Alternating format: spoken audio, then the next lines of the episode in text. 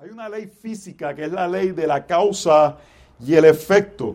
Cada efecto visible que vemos de algo tiene una causa que hizo que esto sucediera. Y esto se aplica en muchas áreas de la vida. La área eh, de cosas que son físicas, de químicas. Si usted pone dos elementos que tienen reacción, aquellos que son químicos, que hace un efecto, ¿verdad? Pero es la causa de que mezclaste los químicos. Un avión vuela cuando vemos esos aviones porque hay unas fuerzas que están haciendo que ejerza eh, diferentes fuerzas que hace que el avión vuele. No vuela por casualidad, hay una causa y un efecto. En nuestra iglesia ahora hay unas chicas que están de aeróbicos, las aeróbicas de gracia soberana, y eso tiene una causa y un efecto. Hacen ejercicio y ven resultados de salud. Cuando usted ahorra, tiene un efecto de que tiene dinero para, para, para gastar en diferentes cosas. La vida, esto es algo que aplica a todas las áreas, hay causas y efectos. Y vemos eso también en el mundo espiritual. Y vemos en el mundo espiritual que cuando el Espíritu Santo viene, tiene efectos en la iglesia, en las personas donde el Espíritu Santo habita. El Espíritu Santo no puede venir y estar en una persona y en el pueblo de Dios y no haber efectos tiene que suceder algo. Y hay causas y efectos cuando el Espíritu Santo llega al pueblo de Dios. Y eso es lo que vamos a ver en este texto. La semana pasada vimos cómo el Espíritu Santo llegó, Pedro predicó, muchos fueron salvos, pero este texto nos va a mostrar esos que fueron salvos, esa llegada del Espíritu Santo tuvo un efecto en sus vidas. La salvación que ellos tuvieron de ver la gloria de Jesús al Pedro predicar el mensaje del Evangelio no se quedó solamente que fueron salvos, sino que algo sucedió en sus vidas. Sus vidas fueron transformadas y una comunidad fue transformada por la causa y el efecto. Vemos que el Espíritu llega y cosas suceden. Los que eran cobardes, que comienzan a predicar con valentía este mensaje. El Evangelio, hermano, se hace imparable. Nuevamente, de una pequeña secta judía. Así comenzó el cristianismo. Yo sé que la palabra secta suena un poquito difícil, pero el cristianismo comenzó de una pequeña secta judía, influenció todo el mundo. Porque el Espíritu Santo tiene causa y efecto. Vemos que antes, en el Evangelio de Lucas, el, el alcance del Evangelio era limitado porque solamente la presencia de Dios estaba en la persona de Jesús y solamente podía ver ese tipo de proclamación donde estaba Jesús. Tan pronto Jesús sale, muere y deja su espíritu, el espíritu se esparce por la iglesia y, podemos ser más efectivos en la proclamación del Evangelio. Por eso es que Él dice que es mejor que yo me vaya, porque el espíritu va a estar en cada uno de nosotros. Y hermanos, uno de los efectos que vamos a ver hoy es uno de los efectos principales que tiene el Espíritu Santo cuando llega una persona es el que te une al cuerpo de Cristo y te une a la comunidad de creyentes. Cuando el Espíritu Santo llega a tu vida, tú tienes que ser parte de la iglesia. Tienes que ser parte de la iglesia universal, pero eso se refleja siendo parte de la iglesia local. Y esa es parte de la causa y el efecto. Un jerimido que no es parte de la iglesia no es un jerimido. No puede suceder una cosa sin la otra. Tú no puedes decir, yo amo a Jesús y no soy parte de la iglesia. Tú no puedes decir, yo amo a Jesús, pero es que la, a la gente de la iglesia me cae mal. Tú no puedes decir, yo amo a Jesús y ver las debilidades de la iglesia y no ver las tuyas. Hermanos, lo que sucede es que muchas veces damos por sentado la unidad de la iglesia. Es algo que lo tomamos bien livianamente y no nos damos cuenta de lo que Hechos 2 nos está mostrando. Es un mismo milagro del Espíritu Santo. Que personas que llegaron a Jerusalén de diferentes naciones escucharon la proclamación del Evangelio y de un día para otro eran una comunidad unida. Eso lo hace, eso es un milagro. Y muchas veces pensamos que somos parte de una comunidad de creyentes porque es lo que hacemos, porque somos hispanos, porque nos gustan las pupusas, porque nos gusta compartir, porque nos gusta hacer diferentes cosas y no vemos la realidad que si somos parte de una comunidad de creyentes es porque un milagro ha sucedido y esa unidad es algo que preservamos, cuidamos, luchamos por ella porque no queremos luchar en contra de lo que el Espíritu Santo hace. Así que el Espíritu Santo llegó con una promesa y esa promesa del Evangelio fue predicado, gente fue salvada y el efecto es que la gente comienza a ser parte de la comunidad de creyentes. Hermanos, yo quiero decir esto con toda humildad, pero nosotros experimentamos algo que es poco usual en la iglesia moderna. Somos una comunidad. No somos perfectos, pero somos un grupo de personas que somos una comunidad y en una comunidad hay diferentes personas. Hay unos que están quizás un poco afuera de la comunidad. Yo les invito a que se hagan parte de la comunidad. Que cuando se acabe el servicio no se vayan rápido, que busquen formas de compartir con personas para que sean parte de la comunidad, para que puedan ser parte de lo que el Señor está haciendo. Pero esto que nosotros experimentamos, que es poco usual, eso es fruto del Espíritu Santo y es el efecto esperado del trabajo del Espíritu Santo. La iglesia moderna se ha convertido en la iglesia del buffet. Yo voy a escoger lo que me gusta de la iglesia y voy al servicio que más se ajusta a mis gustos. Y así me gusta que esté oscuro para que nadie me vea, porque yo soy una persona introvertida y que voy a ir porque yo no quiero que nadie me vea. Yo quiero y que me pongan música como de rock. O en la iglesia del cervicajo, que en verdad nosotros estamos casi ahí, no, pero es solamente la gente que busca a pasar un late. Dame un fix para la fuerza de la semana. No me, no me, no me meto con la comunidad, pero solamente llego allí cojo un corrientazo del Señor y sigo para la semana. Eso es el cervicajo, hermanos. O la iglesia virtual, que es la iglesia de lejos.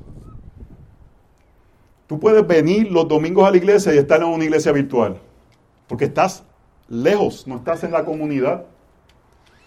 Y por eso, hermanos, eh, lo voy a decir varias veces en este servicio, yo creo que es tiempo ya que personas que son parte de la comunidad de Iglesia Soberana vengan al servicio. Si usted se quiere quedar en el auto, usted se queda en el auto, pero usted está diciendo yo soy parte de esta comunidad. Porque desde lejos no es parte de la comunidad. Y quizás tenemos que ver si en un momento debemos de terminar de hacer la transmisión para ayudar a las personas a que puedan venir y ser parte de la comunidad. Porque esto lo hacemos por, por misericordia pura, para servir a las personas, pero esto no cuenta. Usted ahí en su casa, me da pena decirle, no se está congregando. Está escuchando un sermón. No está siendo parte de una comunidad. Así que hermanos, el Espíritu Santo tiene efectos en nuestras vidas. Y uno de los efectos principales es hacernos un pueblo y unirnos con el pueblo del Señor. Así que vamos a leer Hechos 2, versos 42 al 47. Y esta es la palabra que tiene autoridad, que es perfecta, que no tiene ningún error del Señor y se dedicaban continuamente a las enseñanzas de los apóstoles, a la comunión, al partimiento del pan y a la oración. Sobrevino temor a toda persona. Muchos prodigios y señales eran hechas por los apóstoles. Todos los que habían creído estaban juntos y tenían todas las cosas en común. Vendían todas sus propiedades y sus bienes y las compartían con todos según la necesidad de cada uno Día tras día continuaban unánimemente en el templo y participaban y partiendo el pan en los hogares comían juntos con alegría y sencillez de corazón, alabando a Dios y hallando favor con todo el pueblo. Y el Señor añadía cada día al número de ellos los que iban siendo salvos. Oh, hermanos, esta es la palabra de nuestro Dios. La resurrección, hermanos, da victoria. La resurrección da victoria, la resurrección abre la era del Espíritu Santo en la iglesia, donde la presencia de Dios ahora está en cada uno de nosotros. Y cuando todos juntos nos juntamos, hermanos, somos el templo del Señor y tiene efecto. La resurrección es lo que permite que ahora estemos nosotros empoderados por el Espíritu Santo y poder ser una comunidad de creyentes que estamos juntos. Hermanos, yo creo que muchas veces damos por sentado lo que experimentamos como iglesia. Pensamos que quizás tenemos unidad porque es que no tenemos nuestra familia cerca. Pensamos que quizás tenemos unidad porque somos de diferentes países y hablamos el mismo idioma. Pensamos que tenemos unidad porque pues es, lo que hacemos todos los domingos. No, hermanos, yo quiero que usted sepa, si tenemos unidad como iglesia es por un milagro del Espíritu Santo. Le voy a decir algo y no tenemos que dar detalles. Tres veces Satanás ha tratado de dividir esta iglesia. Tres ocasiones. Y no ha podido. No ha podido para la gloria del Señor. para la gloria del Señor, Dios, por medio de su poder del Espíritu Santo, ha, ha hecho que esta iglesia permanezca unida y experimentemos unidad. Hermanos, solo el Evangelio da unidad. Y si tenemos unidad por medio del trabajo del Espíritu Santo. Yo creo que si algo hemos aprendido en la pandemia es que aquellos que no tienen una comunidad de fe están bien solos. Yo creo que no apreciábamos lo que tenemos antes porque nos quedamos con nuestros trabajos, nuestra casa y venir los domingos a la iglesia. Hay domingos que yo tengo que como que votarlos a ustedes porque no tienen ningún otro lugar donde tienen comunión con otras personas. Y nos hemos dado cuenta que esto es lo que realmente Dios nos da para tener verdadera comunión y comunidad. Yo no sé cómo la gente que no tiene iglesia ha podido sobrevivir este tiempo de soledad, de aislamiento. Y yo les animo que ahora cuando el, mundo vuelva a la normalidad, no volvamos a los hábitos anteriores de dejar la iglesia para lo último y sigamos cultivando un sentido de unidad. Hermano, si lo que toma para que usted no se vaya rápido del servicio es estar afuera, yo hago la, iglesia afuera hasta que venga Cristo. Porque más importante que nuestra comunidad, comodidad, es nuestra unidad como el cuerpo de Cristo. Y hemos experimentado algo que es el mismo trabajo del Espíritu Santo. Y yo le animo que usted coja y lo ponga en su corazón, porque una iglesia que está llena del Espíritu Santo está unida y es una comunidad. Llévese algo, llévese esto. Lucas, esto es lo que tienes que aprender. Una iglesia llena del Espíritu Santo es una comunidad y está unida. Y no lo damos por sentado. Y no lo tomamos livianamente. Y no decimos, bueno, cuando la pandemia se vaya vamos a volver a nuestros viejos hábitos. Sino que continuamos cultivando la realidad de que somos unidos por el milagro del Espíritu Santo.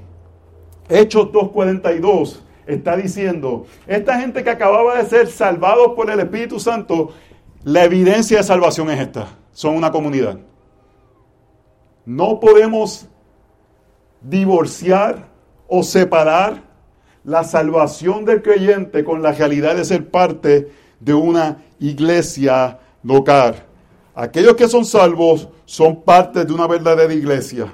Ambas cosas están presentes. Así que una iglesia edificada por el Espíritu es una iglesia unida que vive en comunidad. Voy a repetir eso. Una iglesia edificada por el Espíritu es una iglesia unida que vive en comunidad. Punto número uno, hay unidad en credo, hay unidad en lo que creemos. Y eso es lo que en realidad nos une. Nuestra unión no es simplemente social o casual, es una unidad en creencia verso 42. Y se dedicaban continuamente a las enseñanzas de los apóstoles, a la comunión, al partimiento del pan y a la oración. Sobrevino temor a toda persona y muchos prodigios y señales eran hechas por los apóstoles. Todos los que habían creído estaban juntos. El punto de estos versos no es muy complicado, porque se dedicaban a la enseñanza apostólica, estaban juntos porque lo que creían era lo que les unía. La causa es que creían algo y cuál es el efecto, estaban juntos, vivían vidas en comunidad, estaban viviendo como un solo grupo. Y decía que se dedicaban continuamente, hermanos, cuando el Espíritu llega a tu vida, una de las evidencias principales de esa llegada es que tú tienes hambre por la palabra del Señor. Es que tú tienes deseo de conocer más acerca de Dios. Es una de las evidencias principales. Cuando vemos a muchachitos que se quieren bautizar, queremos ver eso.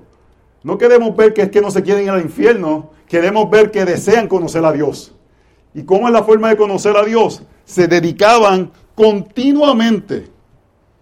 no es algo que hacían casualmente, no es algo que hacían cuando les sobraba el tiempo.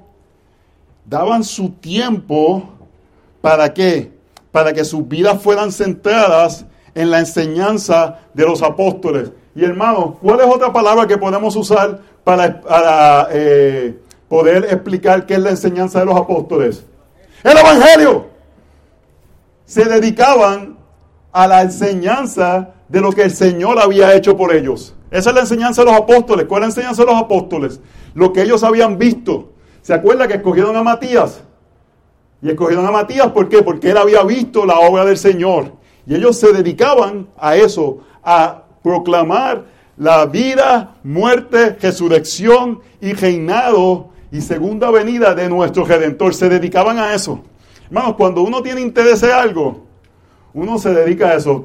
Hoy, hoy, hoy puse varios ejemplos de, la, de las aeróbicas de, de Gracia Soberana. Cuando uno quiere dedicarle tiempo a algo, uno, uno guía, uno llega al sitio, uno se pone con interés porque uno le tiene interés a eso y eso está tremendo. No, estoy, eso está tremendo, a mí me encanta, hermano, cuando me dicen que hay gente de la iglesia juntos, que eso, eso me encanta. Pero más aún debemos dar esfuerzo para crecer en la enseñanza de los apóstoles. Esa es nuestra prioridad, nuestra eh, salud espiritual. Y la única forma que vamos a poder ejercitar eso es dedicándonos. Ven que no es algo casual, no es algo que sucede solamente los domingos, aunque es el momento principal. Es algo que dedicamos nuestro esfuerzo, nuestro tiempo para crecer en eso. Y eso da un fruto. Se dedicaban continuamente a la enseñanza de los apóstoles. ¡Boom! Y eran una comunidad. Porque lo que les unía no era simplemente algo de raza, de, de, que se padecían, de que tenían gustos similares, era lo que creían. Y creían que eran parte del cuerpo de Cristo por la muerte y resurrección de nuestro Señor Jesucristo. Hermanos, créase esto, sin el Evangelio, sin la enseñanza de los apóstoles, somos un club social.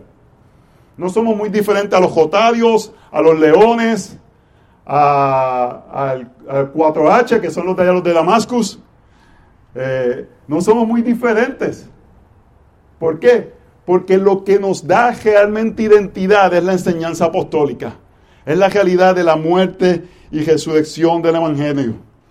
En la continuidad de lo que el Señor enseñó, se enseñó, los apóstoles continuaron eso y eso ha seguido, hermanos, hasta este momento donde la enseñanza apostólica continúa. Por eso, si usted quiere ser parte de una verdadera iglesia, tiene que ser una iglesia que enseña el Evangelio. No es que le enseñe moralismo, es que le enseñe la enseñanza apostólica. Hermanos, porque algo tenga una cruz no quiere decir que sea cristiano. El otro día venía con Joey manejando en el, en el auto y una estación de radio cristiana el jockey dijo este, este comentario, dijo, solo tú estás en control de tu felicidad. Solo tú estás en control de tu felicidad. Eso suena súper. Pero ¿qué niega eso? Que hay un Dios que está en control de todas las cosas. Pero nos hemos comido muchos mensajes que no son la enseñanza apostólica. Y basamos nuestras vidas en aspectos que no son la enseñanza apostólica. Debemos, como iglesia, fundamentarnos en la enseñanza apostólica y eso nos va a dar verdadera eh, unidad. Y una de las cosas que es el beneficio de ser parte de una iglesia que, que tiene enseñanza apostólica es el aspecto, hermanos, que nos protegemos los unos a los otros de salirnos de la enseñanza apostólica. Que cuando estamos en un grupo pequeño y alguien dice un disparate, usted diga, hermano, con toda amor y cariño, pero lo que usted está diciendo es una herejía. No le dice una herejía, pero lo que usted está diciendo, eso es blasfemia. Porque a veces decimos cosas porque es lo que nos han dicho, es lo que escuchamos, es lo que hace sentido. Pero la Biblia no es acerca de lo que hace sentido necesariamente, es acerca de la enseñanza de los apóstoles. Querer pasarla fielmente de un lado al otro y a la próxima generación. Oh hermano, no te preocupes, todo te va a salir bien. Blasfemia. No diga esa mentira en el grupo pequeño y nos ayudamos y por eso necesitamos estar en comunidad, porque solos vamos a terminar creyéndonos lo que pensemos. Lo que pensamos que es real y no lo que es verdaderamente real. ¿Quién dice amén? Así que si alguien dice una blasfemia en el grupo pequeño, usted con amor, le dice, hermano, eso no es bíblico. ¿De dónde te sacaste ese disparate? Ser parte de la comunidad nos protege, hermanos. Nos protege. Porque no permite que nos salgamos de la enseñanza apostólica. Y nos hace querer estar dentro de la protección que hay, teniendo comunión, teniendo, partiendo el pan y compartiendo en la oración. Y ellos experimentaban en ese tiempo algo que continuó, que es sobrevino temor a toda persona y muchos prodigios y señales eran hechos por los apóstoles. Las señales de milagros eran parte de la afirmación de que la presencia del Señor estaba con ellos. Los milagros no son necesarios, pero es una forma que Dios afirma su presencia. Pueden haber milagros sin el Evangelio. ¿Cómo sabemos eso? En mi nombre sacaron espíritus, sacaron cosas, hicieron milagros y no me conocían. Pero cuando está la proclamación del Evangelio y vemos señales y prodigios, eso afirma la realidad de que Dios está en medio de nosotros. Y creemos eso, hermanos. Creemos que Dios todavía puede hacer grandes milagros en medio de nosotros por medio de que levantamos oración al Señor y confiamos en Él. Por eso constantemente oraban a Él y sentían asombro y temor. ¿Por qué sentían asombro y temor? Porque Dios estaba obrando en medio de ellos. Nosotros debemos de sentir ese temor a Dios porque decimos, wow, Dios está trabajando en medio de nosotros. ¿Por qué debemos tener temor? Porque sabemos, hermanos, que lo que merecemos ser consumidos por la ira del Señor. Pero sabemos que por su misericordia no hemos sido consumidos. Y nos asombramos que un Dios santo se haga propicio y se haga presente en medio de nosotros. Y vivimos asombrados. Vivimos que no creemos que Él haya sido bondadoso hacia nosotros porque no lo merecemos. El problema es que vivimos en una cultura que nos dice que al revés, que es como que nosotros le hacemos un favor a Dios por ser parte del pueblo de Dios. Pero debemos vivir con asombro. Y cada domingo venimos con ese asombro. ¡Wow! Voy para la reunión de los santos y Dios va a hacer su presencia en medio de nosotros. ¡Aleluya! Venimos asombrados, venimos gozosos. Llegamos temprano, cogemos los elementos, no nos metemos en medio de la cámara. Porque llegamos temprano, hicimos, vinimos lo que vinimos a hacer. Y venimos asombrados, pero a veces, hermanos, el pecado que cometemos es que nos hacemos duros a, la, que debemos de estar asombrados. Dios está obrando en medio de nosotros. Hermanos, si nosotros hemos visto milagros en medio de nosotros, muchos de ellos, hemos orado y el Señor ha respuesto esas oraciones. Joe y fueron la respuesta a la oración porque Katy no podía quedar embarazada. Fue un milagro un pastor impuso las manos y esos dos niños están ahí por parte de una intervención milagrosa de Dios. Yo creo fielmente que Becky, Fran Diego, Griselda están en medio de nosotros por la respuesta de Dios bondadosa a las oraciones de los santos. Debemos vivir asombrados de la bondad del Señor para con nosotros. Que sea digno, se, ha eh, bajado el nivel de nosotros para estar con nosotros que no lo merecemos. Y eso debe hacernos apreciar cada vez más la unidad que tenemos. Y esa unidad la apreciamos porque la tenemos en el Evangelio, hermanos. No es que nos caemos bien. Es no importa que alguien no te caiga bien, porque la unidad es que no es porque te cae bien, la unidad es por el Evangelio. No es porque nos caemos bien. Yo sé que hay dos o tres que yo no soy un billete de 20, hermano, yo lo sé. Está bien, eso no importa. Porque estamos unidos por algo mejor, que es la realidad de que Cristo nos ha unido por medio del Evangelio. Así que una iglesia edificada por el Espíritu es una iglesia unida que vive en comunidad. Punto número dos, unidad de vida. Hay un cuidado común, hermanos. Estamos pendientes el uno de los otros. Verso 44. Y tenían todas las cosas en común, vendían todas sus propiedades y sus bienes y las compartían con todos según la necesidad de cada uno. Hermanos, cuando el Evangelio viene sobrenaturalmente sobre una comunidad, la comunidad está pendiente no solamente de las necesidades espirituales de esa comunidad, sino que está pendiente de las necesidades eh, físicas de esa comunidad. Y no es que si hay un vago, no lo vamos a mantener, hermano, porque la Biblia habla claramente que el que no quiera trabajar, que no coma.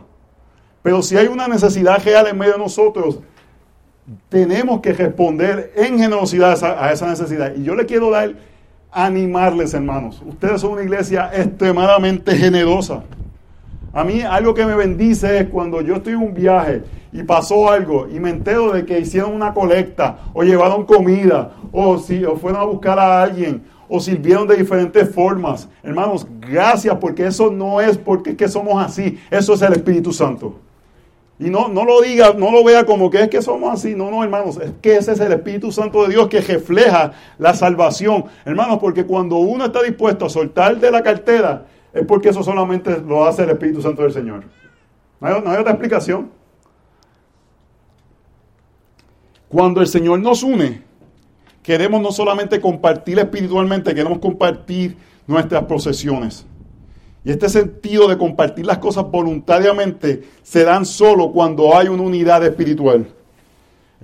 Ellos continuaban en la enseñanza apostólica y parte de esa enseñanza era no acumular riquezas. En Lucas 12 dice, verso 17, y pensaban dentro de sí diciendo, ¿qué haré, qué haré ya que no tengo dónde almacenar mi cosecha? Entonces dijo, esto haré Dejimaré mis graneros y edificaré otros más grandes, y allí almacenaré todo mi grano y mis bienes. Y diré a mi alma, alma, tienes muchos bienes depositados para muchos años. Descansa, come, bebe y divierte. Pero Dios le dijo, necio, esta misma noche te reclama, te reclaman el alma y ahora, ¿para quién será lo que has provisto? Así que el que acumula tesoro para sí y no es rico para con Dios. Ese texto lo que está diciendo una persona que tenía muchas cosas y ¿qué hizo? Quiso construir para tener más y acumular más. Y lo que está diciendo el texto en Lucas y es parte de la enseñanza apostólica, si tú vives para acumular y no eres generoso, te va a llegar tu día. Ustedes han visto esta serie de televisión de los hoarders. ¿Saben lo que es un hoarder? Esta gente que sigue acumulando cosas, acumulando cosas, acumulando cosas. Y a veces decimos, esa gente que es ridículo, acumulando esas cosas. Usted sabe que yo creo que nos vamos a ver en la eternidad y algunos van a decir, fuimos hoarders. Acumulamos demasiado. Y va a ser ridículo cuando lo veamos desde la eternidad. Cómo pusimos nuestra confianza solamente en la parte material. Hermanos, hay que ser sabios, hay que planificar, pero hay que ser generosos. Y hay que ser generosos extravagantemente. Dar generosamente, extravagantemente, es una marca del redimido, hermanos. Esto es cristianismo básico. No son héroes de la fe los que dan dinero, son solamente aquellos que han sido salvados por la sangre del cordero. Y le voy a decir algo, hermano. A mí muchas veces me pregunta esto, ¿y qué del 10%? Cuando uno ve esta enseñanza, la pregunta del 10% se hace ridícula, porque el Señor pide mucho más. En el Nuevo Testamento es ridículo, el 10% es el piso, no es el techo, hermanos. Y yo le digo a la gente que me dice, no es que el Nuevo Testamento no dice nada del 10%. Yo le digo, ah, pues tú tienes que darlo todo, porque el Nuevo Testamento lo daban todo. Usualmente la gente que dice que el Nuevo Testamento eh, eh, no dan 10%, no está el 10% porque quieren dar menos del 10%, no porque quieren dar más. Y la realidad del caso es, hermano, Dios nos dice, todo es todo, todo me pertenece a mí, todo tuyo me pertenece a mí. Y debemos de ser generosos, no solamente con la iglesia local, sino como ustedes lo son, hermanos, con las necesidades de los santos. Gracias por la forma que ustedes bendijeron a la familia Ernest, cómo bendicen a la familia Romero, cómo bendicen a tantas familias de nuestra iglesia cuando hay necesidades, hermanos. Déjenos saber cuando hay necesidades. No somos, no tenemos espíritu de adivinación, porque es pecado tener espíritu de adivinación. Pero cuando hayan necesidades en la iglesia, déjenos saber, queremos como iglesia suplir esas necesidades. Hermanos, cuando vemos textos como Hechos 2.45, la pregunta del diezmo se hace nula y se hace ridícula. No importando la condición que llegues con respecto al diezmo, 10% debe ser el piso, no el techo de nuestra generosidad. Un Dios generoso nos impulsa la generosidad y parte de esa generosidad no es solamente lo que damos para el mantenimiento de la obra, es lo que damos para bendecir a las personas que están alrededor nuestro en nuestra iglesia. Que nuestros presupuestos tengan categorías amplias de generosidad. De que si hay una necesidad en la iglesia, usted no tiene que pensarlo y puede darla. Si hay una necesidad en su familia, usted no tiene que pensarlo. Si eso significa que tenemos menos cosas que tenemos menos iPad, menos televisores, menos otras cosas, no importa. Hermanos, y está bien que tengamos esas cosas, pero debe ser lo principal en nuestros corazones, ser generosos, no solamente con la obra, sino con nosotros mismos, hermanos. Gálatas 6.10 dice que, que suplamos las necesidades, especialmente aquellos que son hermanos en la fe. Cuando el Espíritu Santo salva, nos da unidad y queremos bendecir los unos a los otros. Nuevamente, hermanos, esto no es corrección para ustedes, esto es ánimo. Ustedes viven esto en el día a día y son de, de ejemplo para muchas iglesias. Así que una iglesia edificada por el Espíritu es una iglesia unida y una iglesia que vive en comunidad. Punto número tres, unidad en adoración y en misión. Vimos que es unidad en credo, unidad en cuidado y unidad en adoración. Verso 46. Día tras día continuaban unánimes en el templo, partiendo el pan en los hogares, comían juntos con alegría y sencillez de corazón, alabando a Dios y hallando favor con todo el pueblo, y el Señor añadía cada día al número de ellos los que iban siendo salvos. El punto del texto no es difícil, hermanos. La unidad que nos da el Evangelio se refleja en cómo vivimos y esa es nuestra apologética. Voy a repetirlo. La unidad que nos da el Evangelio, eso es lo que nos une y eso es lo que el mundo va a ver. A mí me, ¿cómo decir esto? Me, me, hierve, me revienta, me, me, da coraje cuando yo veo iglesias insistiendo que lo que quieren crecer la iglesia es por medio de apagar las luces, poner humo, poner una banda de rock. Hermanos, eso no salva a nadie. Esto salva a gente. El poder del Evangelio y personas viendo y dicen, aquí hay algo diferente. Esta gente se aman, esta gente se cuidan, esta gente están pendientes los unos a los otros porque la gente no vive ya así. Y eso les va a hacer escuchar la realidad. Eso no los salva, pero les va a abrir sus oídos a escuchar la verdad de que el Evangelio es lo que transforma a personas egoístas para no vivir egoístamente. A personas que dan de lo suyo para bendecir a otras personas. Que están dispuestos a sacrificar de sus vidas por el bienestar de otras personas. El texto lo muestra claramente, hermanos. Los que fueron salvos, rápido, se metieron manos. No hubo un discipulado de 10 semanas. Ellos empezaron a vivir la vida de creyente, a amar al Señor y a compartir sus cosas y a compartir sus vidas. Y eso hizo que la gente viera y diera buen testimonio. Yo creo que a veces queremos ganar la gente mucho por retórica y no por vida. Y es importante la retórica, pero nuestra vida tiene que ser importante, nuestra familia tiene que ser importante. Hermanos, nuestras vidas tienen que ser diferentes. Ellos tienen que ver que nuestras prioridades son distintas, que la forma que vestimos es distinta, que la forma que hablamos es distinta, que la forma que nos amamos es distinta, que la forma que sacrificamos de nuestra vida por el Evangelio es distinta. Si somos igual al mundo, si solamente vamos a la iglesia para entretenernos, somos como el mundo. Si solamente vamos a la iglesia para recibir algo que me beneficie a mí, somos como el mundo. Si solamente hago relaciones con personas que me van a bendecir a mí dentro de la iglesia, somos como el mundo. Pero si vivimos diferentes, sacrificando, dando, muriendo a nosotros por el bienestar del otro, que no importa cómo, sea la... no nos importa las cosas que preferimos nosotros, lo que nos importa es estar juntos como iglesia. La gente ve eso, hermanos. Y eso testifica de la gloria del Señor, porque solamente el Señor puede hacer eso. Hermanos, aquí hay países que se odiarían. Hay países que, no se llevan bien. En Centroamérica yo sé que hay países que no se llevan muy bien y son, y son vecinos. En Sudamérica hay países que no se llevan bien y son vecinos. Y solamente el poder del Evangelio puede dar esa unidad, hermanos. Solamente la gracia del Señor. Así que hermanos, esto es causa y efecto. Es el efecto de vivir en comunidad lo que muestra la misión de alcanzar al perdido. Sin comunidad no hay misión. Sin esto no hay misión, hermanos. Sin esto no puede haber evangelismo. Sin esto no hay eh, este, eh, eh, alcance a la comunidad. Este es el mayor alcance a la comunidad. En el día de ayer o el viernes, un rapero cristiano conocido llamado Lacre puso algo en el internet que desde mi perspectiva es blasfemia.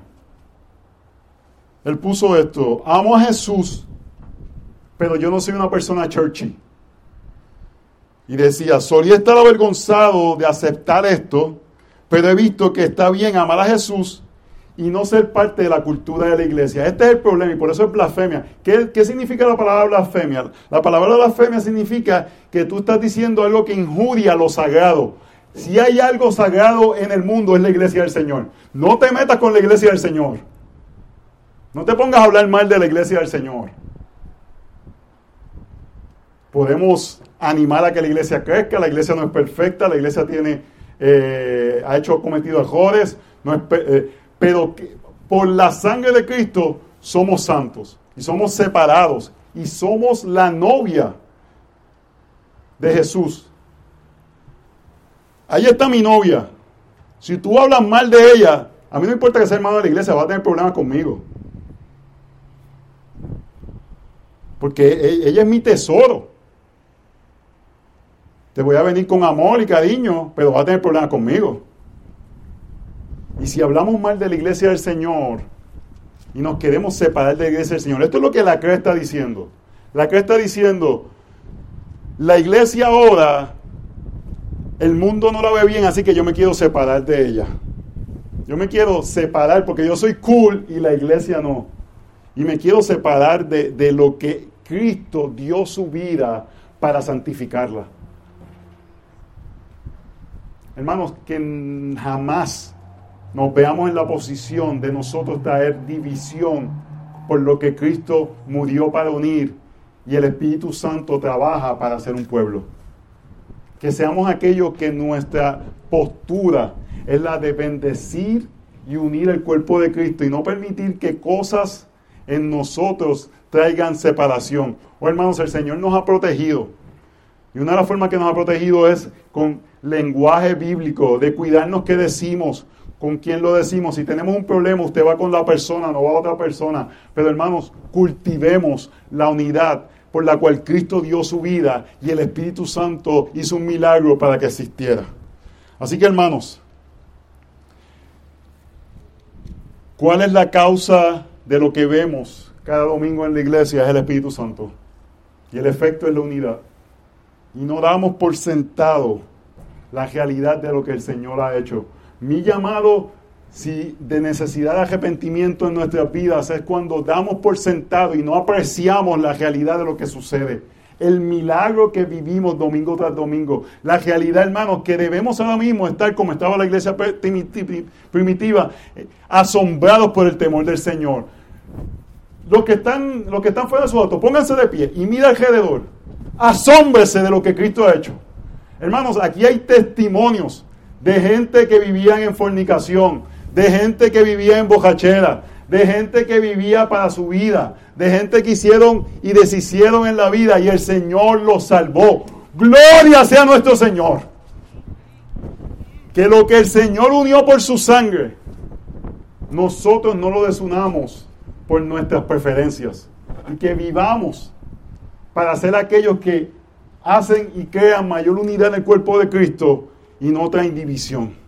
Porque hermanos, esto es un milagro. Es el milagro que costó la vida de nuestro Señor. Pero por su gracia y su espíritu ahora tenemos unidad.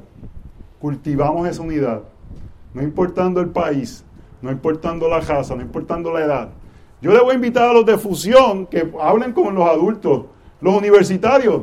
Júntense un ratito, pero háganle preguntas a los adultos. Los adultos vayan y hablen con los pequeños. Somos todos parte del mismo cuerpo. Y cultivamos unidad. Y cultivamos algo milagroso. Que en el día de la resurrección celebremos la realidad que porque Cristo vive, estamos unidos y somos parte de su cuerpo. Y Él va a venir a rescatar a su novia. En nombre de Jesús oramos, Señor. Te pedimos que en tu misericordia tú nos recuerdes la realidad de que somos un cuerpo, de que estamos unidos por tu realidad. Y que veamos el milagro que sucede de que tú no solamente nos salvas, sino que tú nos haces parte de un cuerpo. Que la gran comisión no es completada hasta que personas son unidas al cuerpo de Cristo y son discipuladas dentro del cuerpo de Cristo y que trabajemos para esa unidad y que vivamos asombrados del milagro que tú has hecho, de salvarnos y ponernos en un cuerpo local. Ayúdanos a cultivar más y más esta realidad para la gloria de Dios Padre. Y te damos gracias, Señor, por la unidad que tú has traído en medio de esta iglesia, Señor. Te damos toda la gloria a ti. Solo tú la mereces. En nombre de Jesús oramos. Amén y amén. Dios les bendiga, hermanos.